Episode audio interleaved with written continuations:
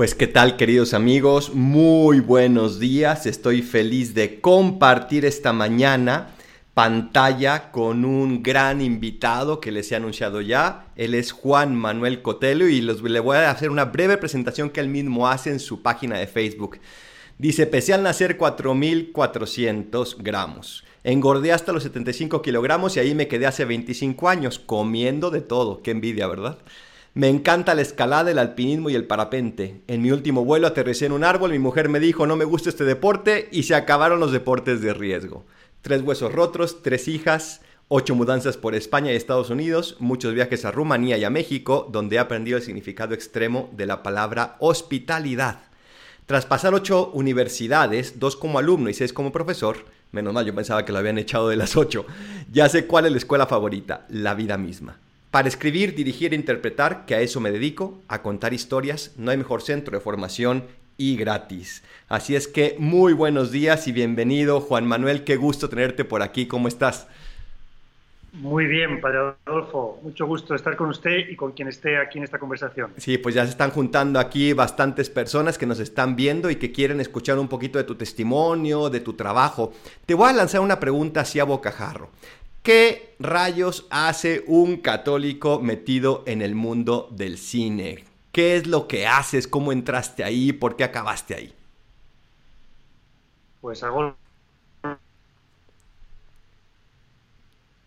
No hay ninguna diferencia. es mi trabajo, es lo único a lo que me he dedicado y entré, pues como entra cualquiera, cualquier persona en esta profesión, estudiando unos estudios primero y empezando a trabajar eh, yo hice la carrera de periodismo, pero eh, confieso que sabía desde el principio que no me iba a dedicar al periodismo, en el sentido de que las, noticias que yo encontraba en, la prensa, pues nunca me han interesado especialmente y siguen sin interesarme especialmente. Pero yo sabía que me quería dedicar a contar historias y los estudios que había entonces, no, existía la, la carrera de comunicación audiovisual como existe ahora. Entonces estudié periodismo y me dediqué, de hecho, al periodismo durante unos cuantos años, años y luego ya pues entré en el campo de entretenimiento, pues haciendo programas musicales, programas para niños, humor, eh, teatro y ya trabajando pues delante de las cámaras y detrás. Es un resumen así un poco acelerado de lo que he hecho en, pues en casi 40 años ya, ¿no? 35 años. Fíjate, pues qué maravilla, un resumen muy, muy resumido. ¿Cuál es tu director favorito, tu director de cine favorito? Pues tengo muchos que me han gustado mucho. Diría que el número uno es un director polaco que se llama Krzysztof Kieslowski. Eh, unos años, creo que los primeros años de, de cineasta, eh, no sé si nos pasa a todos, ¿no? Yo tenía como idolatrados a unos cuantos directores. Eh, hoy no tengo idolatrado a nadie, pero en su día sí que eh, las películas de este hombre, Krzysztof Kieslowski, me gustaban especialmente, y un ruso que se llama Tarkovsky, Andrei Tarkovsky, pues como teórico del cine era el que más me gustaba, aunque las películas me gustaban más las del polaco. Pero bueno, sigo viendo Hoy no tengo, digamos, nadie idolatrado, pero sí encuentro películas maravillosas constantemente. ¿Y tú te dedicaste directamente al cine después de qué momento? A ver, yo recuerdo que yo estaba siendo sacerdote recién estrenado, por decirlo así, llevaba apenas un par de años. Comenzó a sonar tu nombre por el mundo católico. ¿no? con esa película hermosa, preciosa de testimonio genial del padre Pablo Domínguez, La Última Cima. Ahí fue como que tu inicio, tu lanzamiento, o cómo comenzaste en este mundo del cine, por llamarlo así, enfocado hacia, hacia, el, hacia lo católico, más en cada. Bueno, yo mi, primera película de cine la, la, produje, la dirigí en el año 98. Es una película que se tituló El sudor de los ruiseñores mm. y que surgió, surgió en mi vida por sorpresa. Yo nunca había pensado hacer cine hasta que en un viaje que hice a Rumanía por, un encargo de una televisión, pues conocí ese país y me enamoré completamente de ese país. Y ese viaje, que duró una semana, eh, para mí fue el punto de giro más importante de mi vida. eh, para, mi sorpresa. Yo iba a hacer un reportaje más a un país más. Eh, creo que viajé allí con, con, un cierto complejo de superioridad, inconsciente, pensando, pobrecitos estos rumanos que no tienen libertad, el comunismo, la pobreza, todo eso, y al cabo de una semana volví con complejo de inferioridad, pensando, yo he estado en un país rodeado de gigantes, de personas a las que me quiero parecer. Y entonces empecé a escribir un guion, o mejor dicho, primero escribí un artículo, eh, hice un reportaje que me habían encargado para una televisión, pero se quedó en mí eh, las lecciones aprendidas durante una semana, ¿no? que tenían que ver mucho con, con cómo sobrellevar el sufrimiento, cómo crecer ante el sufrimiento. Y entonces empecé a escribir un guion de una película. Y cuando lo terminé, yo nunca había escrito un guion, pues decidí que la iba a dirigir. Y, y, acabé produciéndola, que era algo que había dicho que yo jamás sería productor, porque no, no, me gusta producir. Lo que pasa es que produzco al final estas películas como único camino para, para contar las historias que quiero. Aquí hay dos caminos. O buscas a alguien que produzca tu película o la produces tú. Producir significa buscar dinero. Eso, es, es, el sinónimo de producir. y... así empecé. Eh, lo que pasa es que luego volví a la televisión porque realmente yo no quería hacer cine, yo quería contar esa historia. Y hoy me pasa lo mismo, yo no quiero hacer cine, ni siquiera quiero hacer televisión, quiero contar la historia que creo que debo contar en cada momento. Y me da igual si es cine, televisión, teatro, un libro o una canción. Eh, me, da igual el formato, realmente me da igual. Depende del formato que más se adecue a cada historia, ¿no? Entonces, cuando yo conocí a ese sacerdote, eh, surgió de nuevo ese deseo fuerte de contarlo en forma de película después de un proceso en el que yo no dije que yo nunca iba a hacer eh, un documental, no me gustaban los documentales y no quería hacer ninguna película sobre ningún sacerdote. Pues hice un documental sobre un sacerdote. Sí, recuerdo muy bien esa, ese inicio de la película, ¿verdad? Donde tu mamá te decía, es que te van a crucificar a ti. muy simpático. no era ella la que lo dijo, pero sí otras personas. Mi madre decía que no sé por qué te metes en líos. Y creo creo que está en mi, en mi personalidad en meterme en lío. Y te has ido metiendo y metiendo y metiendo. Y la verdad es que, te lo digo de corazón, nos has hecho muchísimo bien a millones y millones de personas. Y lo maravilloso de eso es que ahí sigues haciendo el bien, porque una película se queda y se sigue viendo y repitiendo. De todas las películas que has hecho, ¿cuál es tu favorita y por qué? Pues la favorita es la que todavía no he empezado. O sea, siempre la favorita es la siguiente. Sí. Eh, eh, créame que no... Eh, me pasa algo muy, muy raro, muy, iba a decir muy difícil de explicar. No, no es difícil de explicar, es imposible de explicar. Yo no siento mis películas como mías. Soy el primer espectador sorprendido. Eh, ninguno de los proyectos que he hecho se me ha ocurrido a mí. ninguno. Ninguno ha sido resultado de, de parar a pensar a ver el siguiente cuál va a ser, pros y contras, cómo lo voy a hacer, ninguno. Entonces, como las películas se me han ido de las manos una detrás de otra, eh, en, el caso de la última cima, yo recé tantas veces, Dios mío, que acabe esta pesadilla. Yo no quería hacer esa película. Ahora, lo último que hemos hecho ha sido una serie de, catecismo, de catequesis a través de vídeo, que se me ocurrió a las 8 de la mañana al despertarme y a las 11 empecé a grabar. Y, hemos hecho 40 capítulos y nunca, nada ha tenido tanta repercusión como esa catequesis que hice sin querer. Entonces, ¿cuál es la favorita? La que Dios quiera. Pero, pero también créame que el día que la termino una película ya no me ocupo de ella nada, salvo para hablar de ella cuando alguien me pregunta o cuando me toca estrenar en un país nuevo, pero mi cabeza ya está en la siguiente. Eh, no, intento no perder tiempo, no sé, jugando con el recuerdo o comparar unas con otras. Lo único que me importa es lo que tengo que hacer hoy. Lo que hice ayer, pues ya quedó hecho y ya está, ¿no? Sí, pues muy buena manera de vivir, ¿verdad? Bástele a cada día su propio afán, dice Jesucristo. Y efectivamente yo estoy viendo esa serie de videos catequisis que salen en tu canal y están extraordinarios y los estoy recomendando a muchas familias que están buscando también cómo seguir catequizando a sus hijos, sobre todo en este momento donde estamos en muchos países pues en, esta, en este confinamiento. Una pregunta más personal, has hablado de que no son tus películas, me imagino que te refieres a que son películas pues de Dios obviamente. ¿Cómo es tu relación con Dios? ¿Cómo lo escuchas? El gran problema que tenemos muchos es, es que no sabemos cómo descubrir esa voz de Dios. Tú, Juan Manuel Cotelo, ¿cómo escuchas a Dios? Mire, le voy a contar algo que sucedió en el año 2012, debió ser. Eh, haciendo una entrevista para la película de Tierra de María, una de las personas a las que entrevisté, que se llamaba John Rick Miller, que falleció hace poco, eh, me dijo que Dios me hablaba a mí todos los días y yo no le escuchaba. Y yo en ese momento pensé, pues yo no sé escuchar a Dios, realmente no tengo ni idea, le estoy hablando de 2013. Pero se me quedó esa, esa frase como algo, porque él lo decía muy convencido, ¿no? Me decía, Dios te está hablando todos los días. Y, yo decía, pues mire, explíqueme, porque, porque no sé cómo me habla, no, no, tengo ni idea. Yo sé hablar con Dios, pero nadie me ha enseñado a escuchar a Dios.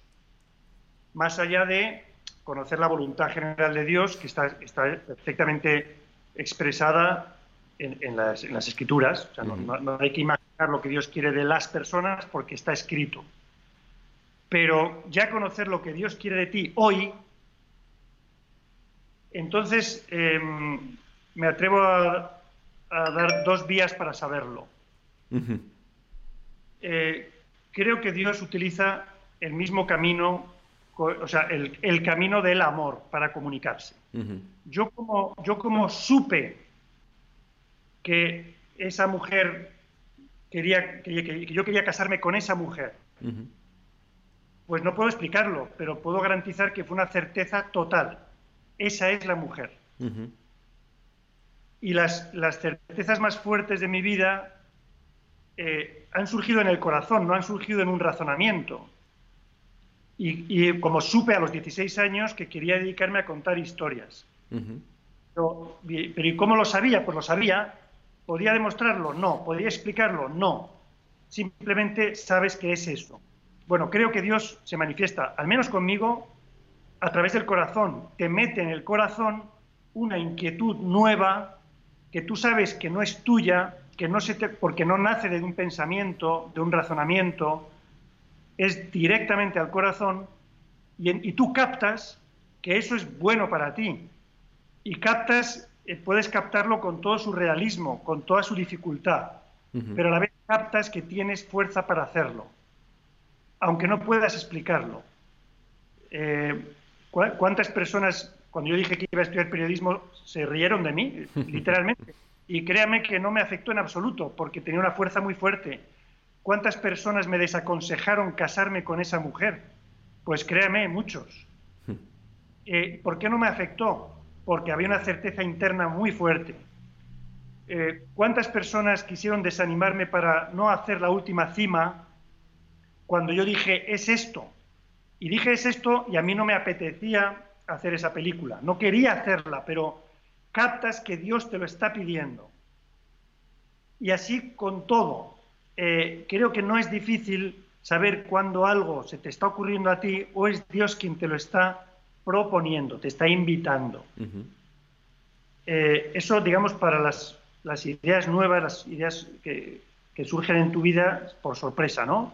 Por ejemplo, esto de catequesis, yo me despierto con esa idea en mi cabeza. Yo no la he pensado, surge y pienso, me lo está diciendo Dios y lo hago. Y, luego hay otro camino que es cuando tienes dudas. ¿Hago esto o lo contrario? Y, yo utilizo una, fórmula que, me, aprendí de una monja de, de Estados Unidos que me asesoró durante un tiempo y me dijo, mira, te plantas delante del Señor y le dices, voy a hacer la opción A. No voy a hacer la opción B, no la voy a hacer. A continuación te preguntas, ¿Cómo, estás? ¿Cómo, te sientes? Luego haces lo mismo pero al revés, le informas a Dios.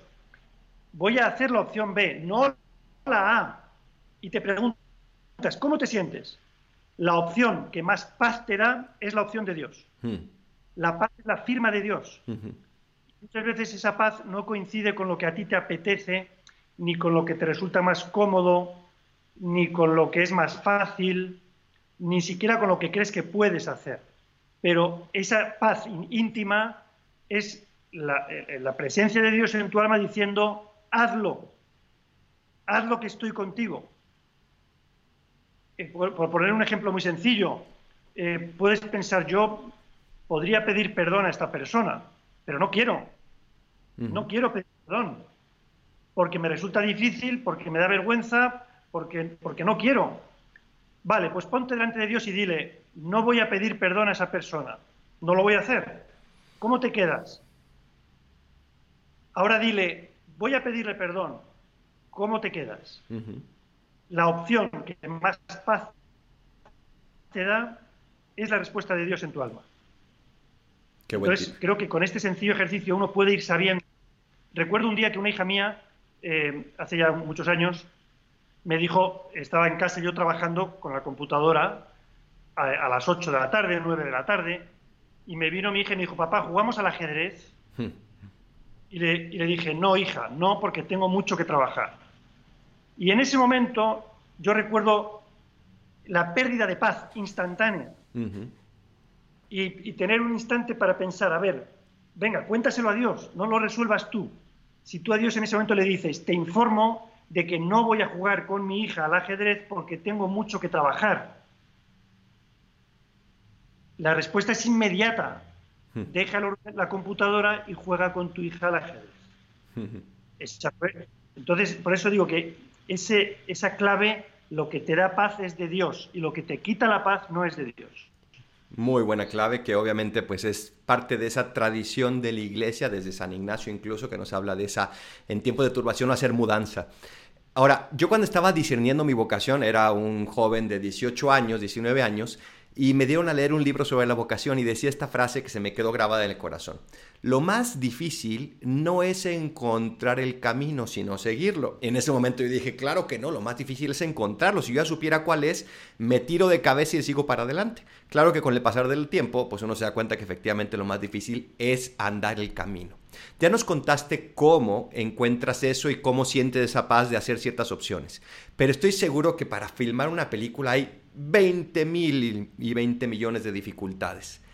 ¿Cómo le haces para sobrellevar esas dificultades? O si, quieres contarnos alguna que has tenido específicamente y cómo le haces para superarlas y cómo podemos hacer nosotros también para superar dificultades del día a día también. Mi fórmula es muy sencilla. No pienso en las dificultades. No dedico un minuto de mi vida a pensar en las dificultades. Porque, porque es que me gusta mucho lo que hago no está condicionado a que sea fácil o difícil. Me parece que es injusto pensar en las dificultades. Es una falta de realismo total. Pregúntale a, Jesucristo, oye, ¿qué, tal? ¿Qué, ha sido lo más difícil para ti de venir a la tierra? Pues mira, me crucificaron.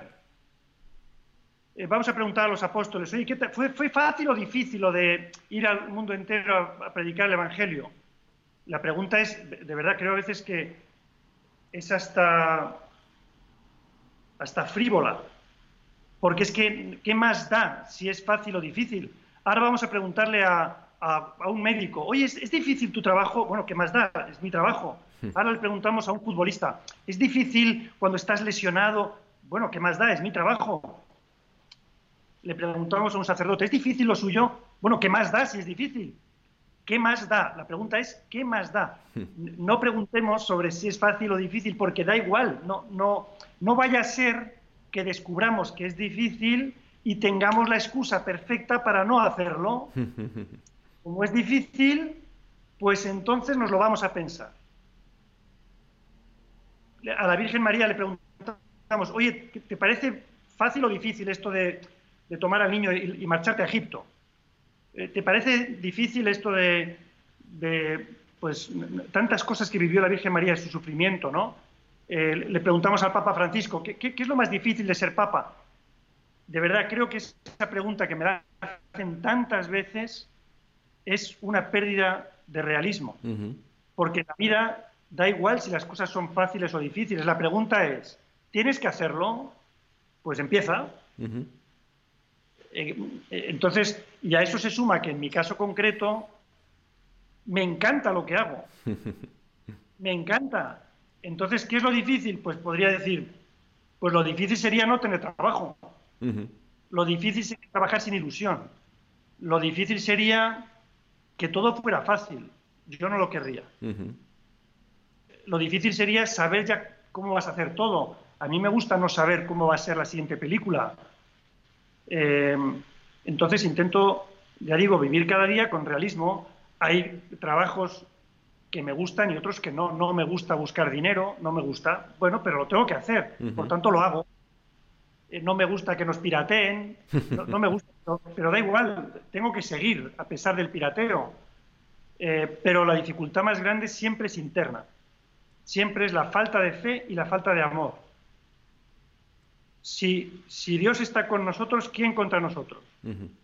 Y si además estás enamorado de lo que estás haciendo y de, y de quién, para quién lo estás haciendo, pues la verdad, es vivimos una cultura que da tanta importancia a lo difícil, ¿no? Para casarse, ¿qué es lo más difícil de, tu familia para tener hijos? Pues mira, no lo he pensado.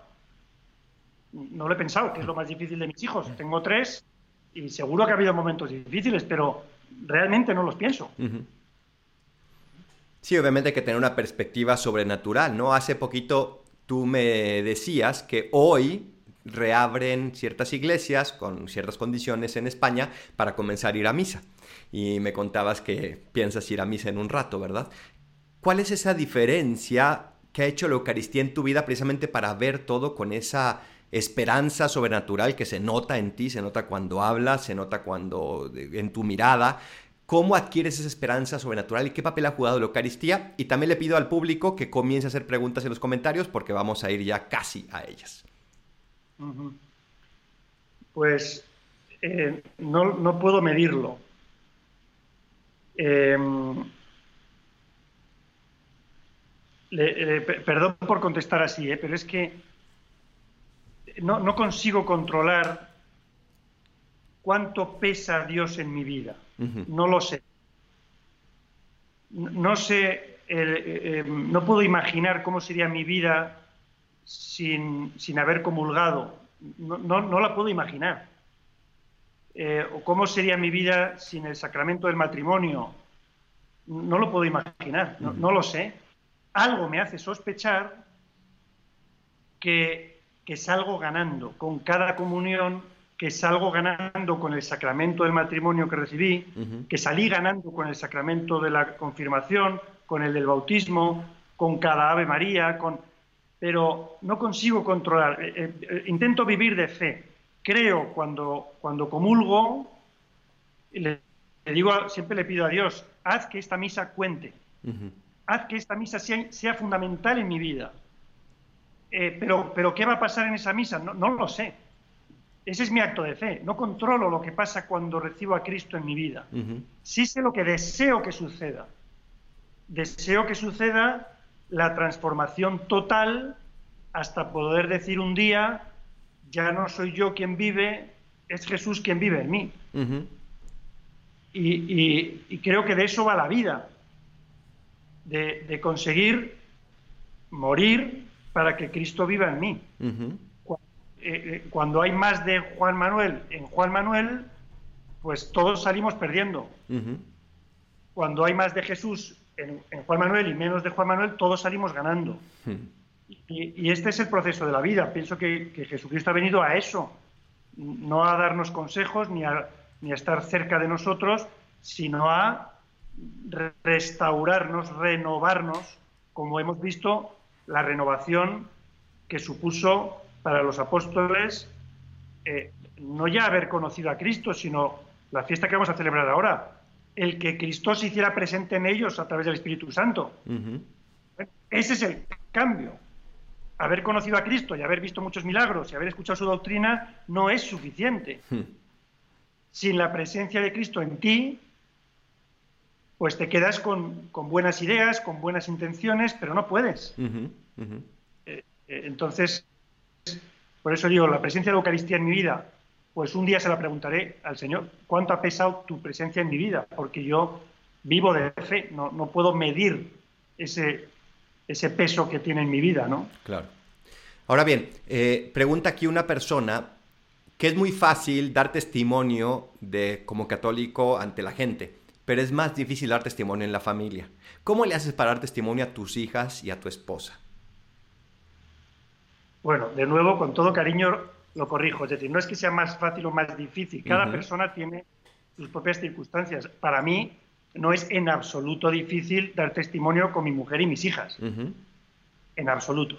o sea, eh, eh, ellas me dan testimonio a mí. Yo he aprendido, creo, mucho más a amar de ellas, de mi mujer y de mis hijas que de nadie más. Eh, cuando eres perdonado una y otra vez, pues aprendes cómo es el corazón de Dios. Eh, cuando eres soportado, cuando eres escuchado, cuando eres... Entonces, mm, en mi caso, ya digo, no sé cuánto testimonio les he dado yo, yo a ellas, pero sí sé el que me han dado ellas a mí.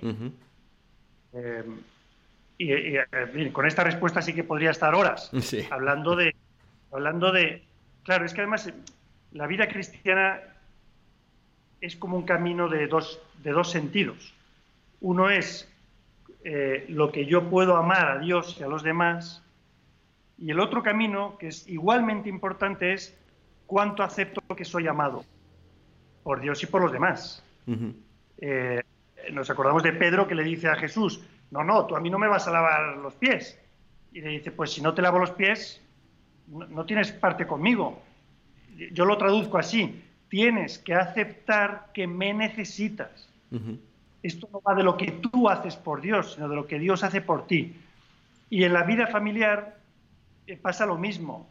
En la vida familiar no es cuánto amo yo, sino cuánto aceptas que eres amado. Y por tanto, acepta que eres corregido, acepta que la gente, las personas que están contigo tienen paciencia contigo y puedes ver en todo eso manifestaciones concretas del amor de Dios hacia ti, que te llega a través de otras personas. Con lo cual es una evangelización mutua. Eh, lo mismo pasa en la iglesia, en cualquier comunidad de la iglesia, es cuánto amas tú a los de esa comunidad y cuánto aceptas que eres amado. Y por tanto acepta la corrección, acepta el aprendizaje de otros, no quieras enseñar tú siempre, estate dispuesto a aprender, eh, no quieras corregir tú a los demás, estate dispuesto a ser corregido, eh, eh, acepta que un día tendrás que ocuparte un enfermo y otro día el enfermo serás tú. y, y, aprenderás cómo es el amor cuando, cuando veas que eres amado, ¿no? No sé si le he contestado a esta persona o me he ido las ramas. Muy bien, muchas gracias. Pregunta aquí también, obviamente una de tus características en tus películas es, es el humor. Pregunta una persona, ¿por qué es importante el humor, no simplemente en tus películas, sino en la vida cristiana en general? Bueno, el humor es un don. Eh, como todo lo que nos viene del cielo es un don. No es algo que uno, que una, no sé, uno puede intentar, pero es un don. Es como el don de, tantos dones, empezando por el don de la vida, el don de la inteligencia, el don de los dones físicos, poder hablar, poder movernos, poder, todos son dones, ¿no? Y no es que sean importantes o no, sino que si Dios te lo da, no lo entierres. Simplemente es eso. Eh, no todo el mundo tiene que ser divertido. Lo que sí creo es que todos podemos ser alegres si Dios nos llena el corazón de alegría. Pero, y creo que esto es más un don que una virtud. Eh, cuando estás triste, estás triste. Y nadie te puede decir, venga, eh, sé alegre ahora. pues ya me gustaría, pero o, recibo el don de la alegría en el sufrimiento o no puedo por mis fuerzas, ¿no? El, humor, a mí me gusta una frase que escuché hace muchos años de un escritor que decía Chesterton que el humor es una delicada cortesía con el lector. Hmm. Y yo lo intento aplicar a las películas, a los vídeos, a lo que hago, eh, ya es que estoy muy serio y no, me, se me ocurre ninguna broma, realmente. Eh, el caso no es forzado. Creo que sería más forzado que yo hiciera películas serias a que salga el payaso que tengo dentro. Claro. Entonces, cuando sale el payaso, yo estoy muy a gusto. Eh, y comprendo que hay personas que se ríen y otras que no, otras que, te dicen, oye, ese chiste qué malo es, no me he reído nada. Bueno, no pasa nada, no, era para usted, no pasa nada. Ahora bien, ¿cuál, cuál es la diferencia? Quien tenga, humor diría simplemente que no lo frene. muy bien. Es un, es un don que se puede utilizar al servicio de los demás. Y tú hablaste de alegría. Muchas personas confunden humor y alegría. ¿Cuál es la diferencia? Bueno, el humor es el, chiste del momento que nos hace reír, nos, suelta nos hace una carcajada. Eh, y la alegría creo que es un pozo más profundo que es compatible con las lágrimas. Eh, todos hemos conocido a personas sufrientes que están alegres. Eh, podemos imaginar la alegría de Cristo en la cruz. no, no, tenía capacidad de sonreír, estoy seguro. No tenía capacidad de reír ningún chiste. No tenía capacidad de mm, realmente de una leve sonrisa, no me lo imagino, en pleno dolor.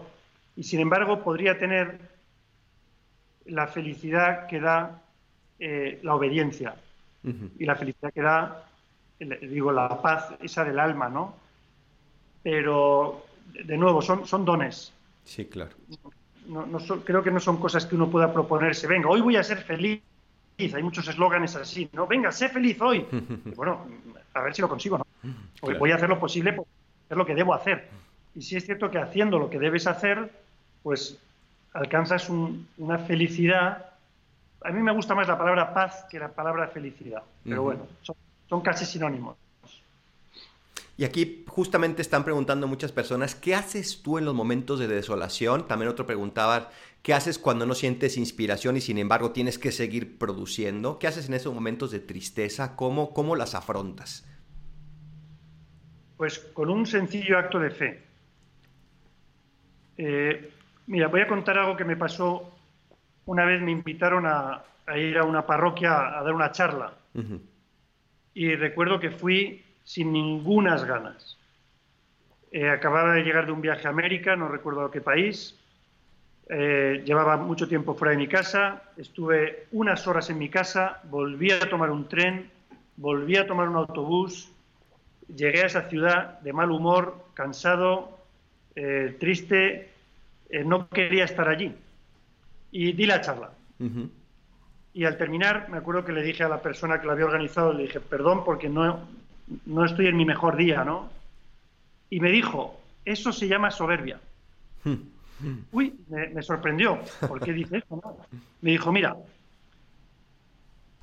tú piensas que las cosas salen mejor cuando estás en plena forma. El día que estás eh, pletórico y estás muy chistoso y estás muy ingenioso y estás muy locuaz y además te sientes bien. Y... Pero no es así. Eh, ¿tú has venido hoy sin ganas? Le dije, pues sí. Me dijo, pues muy bien. ¿Y, no te han salido los chistes? Pues no, ninguno. Pues muy bien, pues deja que Dios, y me explicó eso, Dios trabaja con el amor que tú pones en lo que haces. No pongas tú el, juicio sobre si ha salido bien o ha salido mal. Porque lo único que tenía que salir bien es que tú obedecieras a lo que Dios quería que hicieses. Punto. Entonces, eh, de nuevo es eh, y, perdón si estamos dando vueltas sobre lo mismo una y otra vez, ¿no? Que es todo lo que tenemos que hacer y todo lo que podemos hacer es obedecer. ¿A qué? ¿Y a quién? A lo que captamos en cada momento que Dios quiere que hagamos. Y es completamente secundario o incluso irrelevante si nos sentimos bien o mal, si es fácil o difícil, si hay una persona delante o un millón de personas, si, todo eso da igual. Yo al principio era tan crítico con que las cosas se tenían que hacer bien y recuerdo haber criticado eh, iniciativas de otras personas diciendo esto está bien hecho, esto está muy bien hecho, esto mal, esto mal, esto regular, esto fatal, hasta que un día eh, comprendí, eso es una falta de fe total, es hmm. creer que la eficacia depende de la calidad humana de lo que hacemos. Y eso es mentira. La calidad humana de Moisés era un tartamundo hablando al pueblo, hmm. no era el mejor orador. La calidad humana de, los apóstoles, ¿qué era? Pues, pues, uno era pescador, otro recaudador de impuestos, no eran oradores, no eran especialistas en lenguas, no eran los más inteligentes del pueblo. La Virgen María no era la más lista del pueblo, no era la más guapa del pueblo, no era la más poderosa del pueblo, no era la que hacía mejor las cosas, era la que sabía obedecer. Dios trabaja con nuestra obediencia, con nuestra docilidad. Y si hacemos lo que tenemos que hacer, que puede ser tartamudear, pues Dios se va a lucir con nuestro tartamudeo. Y a veces pensamos que por hacer bien las cosas, y porque lo hemos pensado muy bien y nos hemos reunido y hemos aplicado una estrategia y no sé qué, van a salir bien. Y, podemos ver cuántas iniciativas desde el punto de vista humano son impecables y no hay frutos espirituales, ninguno. Pero ganan todos los premios. Y dices, ¿pero esto para qué, para qué lo has hecho? ¿Para ganar premios? Y vemos cómo de repente aparece una persona insignificante, un niño, un pastor, eh, el indio Juan Diego, y a través de ese pobre instrumento, wow, Hmm. por su obediencia va al cielo y se luce. Y convierte un continente entero a través de un pobre indio que no era el más listo de su pueblo. Claro. Entonces creo que aquí la lección importante es una sola palabra, obedecer, obedecer a lo que Dios le pide a cada uno. Y eso es, y ahí se acaba nuestra misión, no tenemos que, que hacer más que obedecer. Claro. Mira, aquí justamente están preguntando varios jóvenes que se ve que o han estudiado cine o tienen inquietud de estudiar. Por ejemplo, Luis Fernando Camacho, unas preguntas muy buenas. Juan Carlos Salas, Marco Peralta. Preguntan a fin de cuentas cómo pueden iniciarse ellos en el mundo del cine católico sin ser un cine espiritualista, le llaman aquí, o aburrido. ¿Qué consejo le darás tú a unos jóvenes que quieren meterse a este mundo y que lo llevan como un llamado de Dios, no simplemente como un trabajo, sino como una vocación? Pues lo primero es liberarse de todos los complejos. Hay un dicho latino que dice, excusatio non petita, accusatio manifesta, que significa, cuando te excusas sin que nadie te haya acusado, es que te estás acusando a ti mismo. ¿Por qué dices que tiene que ser aburrido? A lo mejor es porque tú eres aburrido, con perdón. No seas aburrido y se acabó el problema. Más, eh, quiero un, cine, no sé cómo ha dicho, que no sea espirituoso, bueno, haz el cine que puedas hacer. ¿Cómo puedes empezar en esto? Como cualquier persona. Como cualquier persona, o sea, no, yo no sé, yo pienso, como un arquitecto, ¿no? Que le dijeran, oye, ¿cómo podemos construir una iglesia? Pues construyéndola una, piedra encima de otra. Yo quiero construir un edificio que sea para celebraciones litúrgicas, se va a llamar iglesia. Bueno, pues tendrás que aprender a poner una piedra encima de otra y que, el que el tejado no se caiga, pero tu formación no es distinta de la de cualquier otro arquitecto.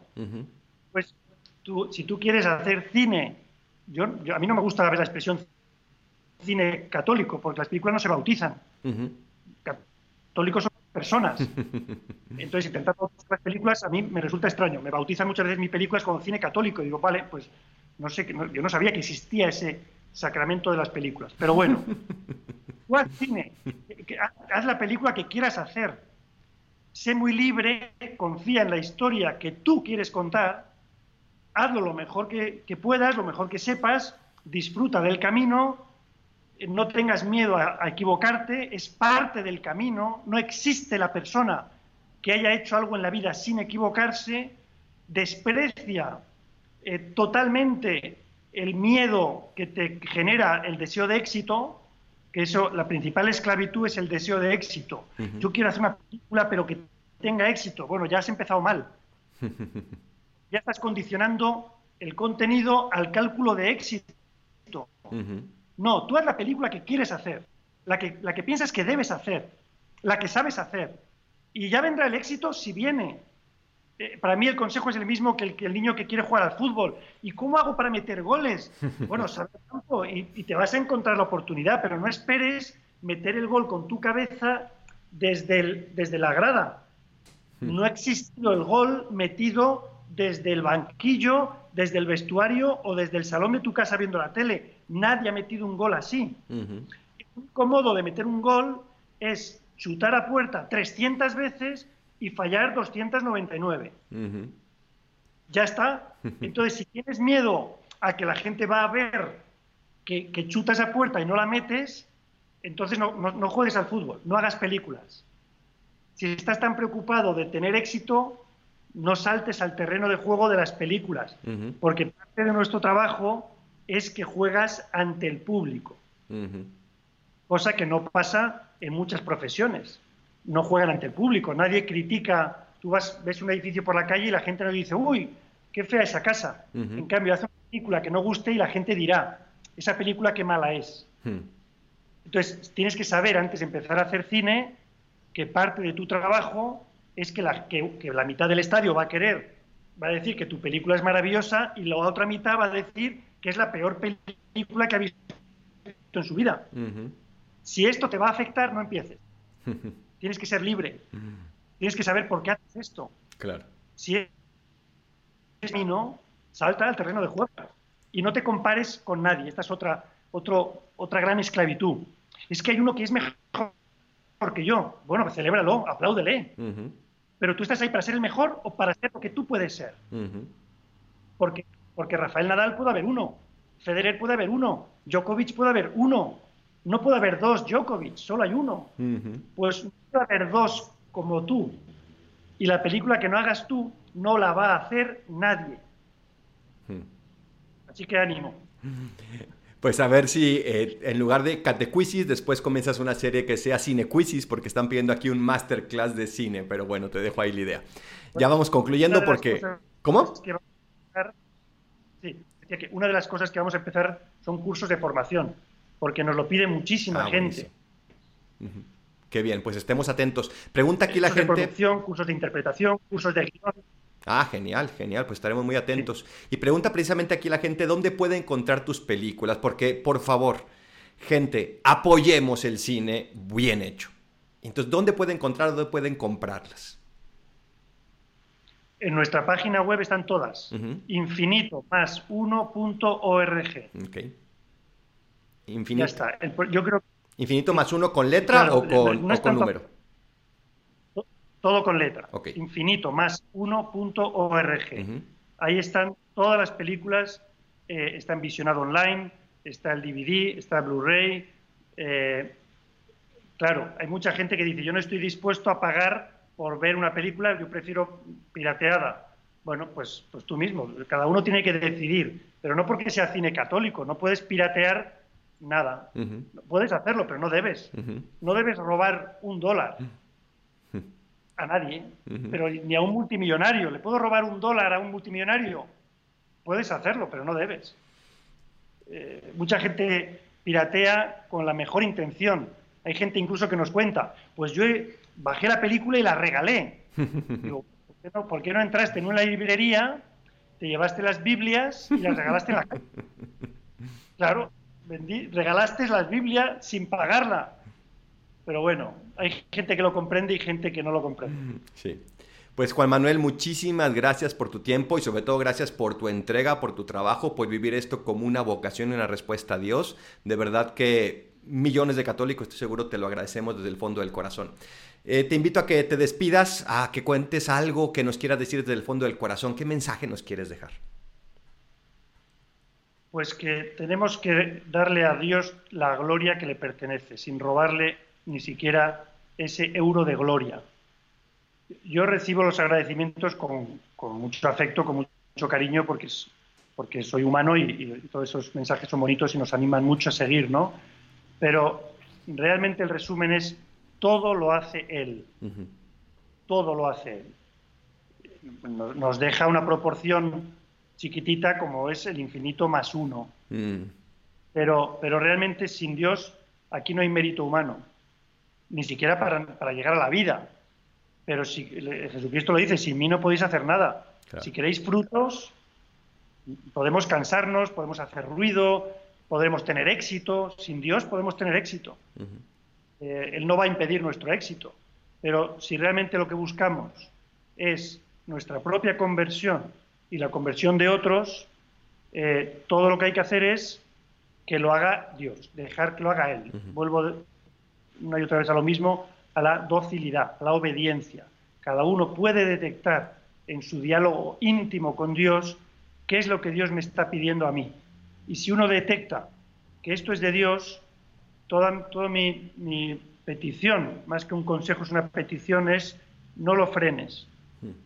Déjale a Dios ser imaginativo, déjale a Dios eh, apostar por ti eh, contra todo pronóstico, eh, no te elige por ser idóneo, no te elige por ser listo, ni siquiera por, ser capaz de hacerlo, sino porque le da la gana. entonces, si nosotros vamos siendo dóciles a lo que Dios nos va pidiendo cada día, como dice Jesús también, mayores milagros veréis. y, hay un día en que no te sorprende ningún milagro y, no eres tan tonto como para darte cuenta de que lo hayas hecho tú, lo ha hecho Dios. Así que ánimo que nadie que nadie frene al Espíritu Santo. Muchísimas gracias Juan Manuel, les invito de verdad a buscarlo tanto en YouTube como en Facebook, Twitter, en todas las plataformas está y métanse a su página infinito más ¿verdad? O .org. .org. Muy bien. Y lo voy a poner abajo en los comentarios para aquellos que quieran. Muchísimas gracias. Les invito a compartir este video para que llegue a muchísima más gente y podamos conocer estos hermosos testimonios y este hermoso trabajo que están haciendo desde España. Gracias Juan Manuel. Te mando mi bendición junto con todas las bendiciones de aquellas personas que han estado presentes en esta entrevista. Que Dios te bendiga. Y nos vemos. Muchas, gracias a todos.